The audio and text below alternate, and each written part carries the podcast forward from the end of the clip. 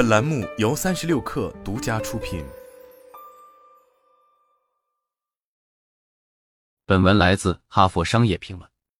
每个人都渴望找到全然聚精会神的时刻，反正我是这样。时间变慢，杂念消失，复杂的任务轻松完成。心理学家称之为流，运动员管它叫神级状态。拿棒球来说，对于进入神级状态的击球手，时速一百六十公里的来球就像慢悠悠的沙滩球一样，可以随便打。很遗憾，在工作中，我并不经常处于神级状态。很多时候，我的注意力会不知不觉离开手头工作，转向 YouTube 上的喵星人视频。我只能投降。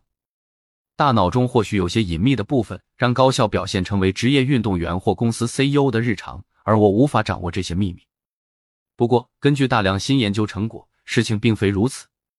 从马尔科姆·格拉德威尔对天赋和训练的论述，到丹尼尔·卡尼曼对大脑思维活动的研究，再到查尔斯·杜西格的习惯的力量。研究者们认为，高效的秘密其实唾手可得。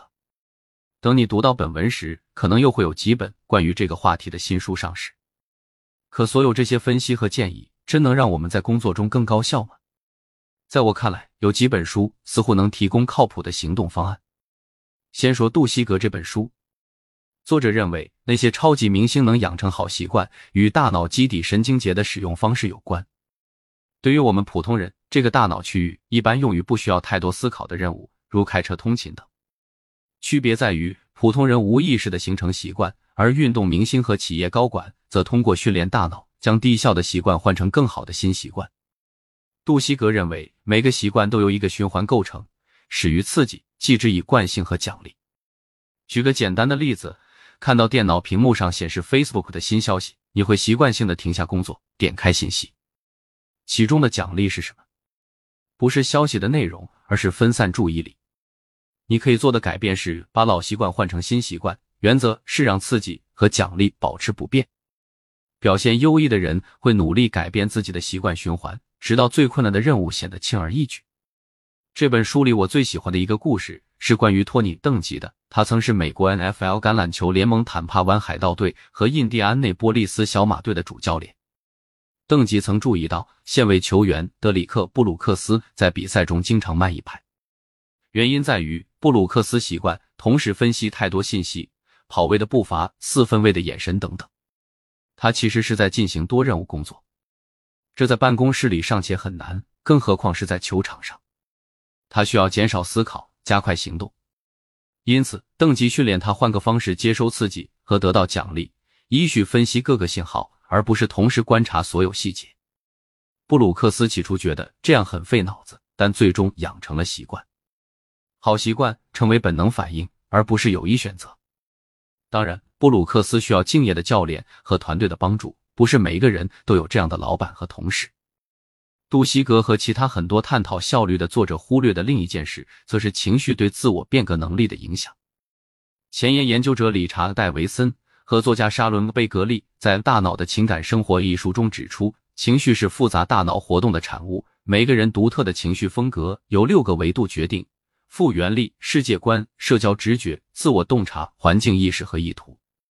我们在这些维度上的倾向，由遗传基因和生活经验共同决定，对我们的职业生活也可能有利有弊。一项研究发现，对于不同个体，与快乐相关的大脑区域的活跃度最多可相差三十倍。这让人难以置信。在戴维森的体系中，复原力分数低意味着大脑前额叶抑制负面情绪的能力较差，这可能导致你改变习惯时很痛苦。这就是为什么很多人压力大时会重拾老习惯，那样更轻松。戴维森的书很适合和杜西格那本一起读，因为它能解释我们的行为动机出现波动的复杂原因。读者可能会觉得有些沮丧，但还好有《情绪方程式》这本书。作者齐普康利有力的证明，我们能够控制大脑活动，改变固有情绪风格。康利是刷的 Viva Hospitality 的创始人，在经历一系列个人危机后，他总结出十八个方程式，用来战胜大脑，抑制负面情绪。作为一个典型的传道者，他认为每个人都可以做到这些。比如，感到焦虑时，你要记住，焦虑等于不确定性成无力感；寻求满足，要记住，快乐等于爱减恐惧。工作进展不顺，要记住，留了等于能力挑战。康利有时可能显得有点肤浅，但当我们尝试新任务时，他这些心理技巧没准能帮助我们克服内在障碍。所以总体来说，我喜欢这些书传达出的信息。只要我能驾驭情绪，大脑就能将困难的新习惯转化为自发的行为。当然，实践起来可能难得多。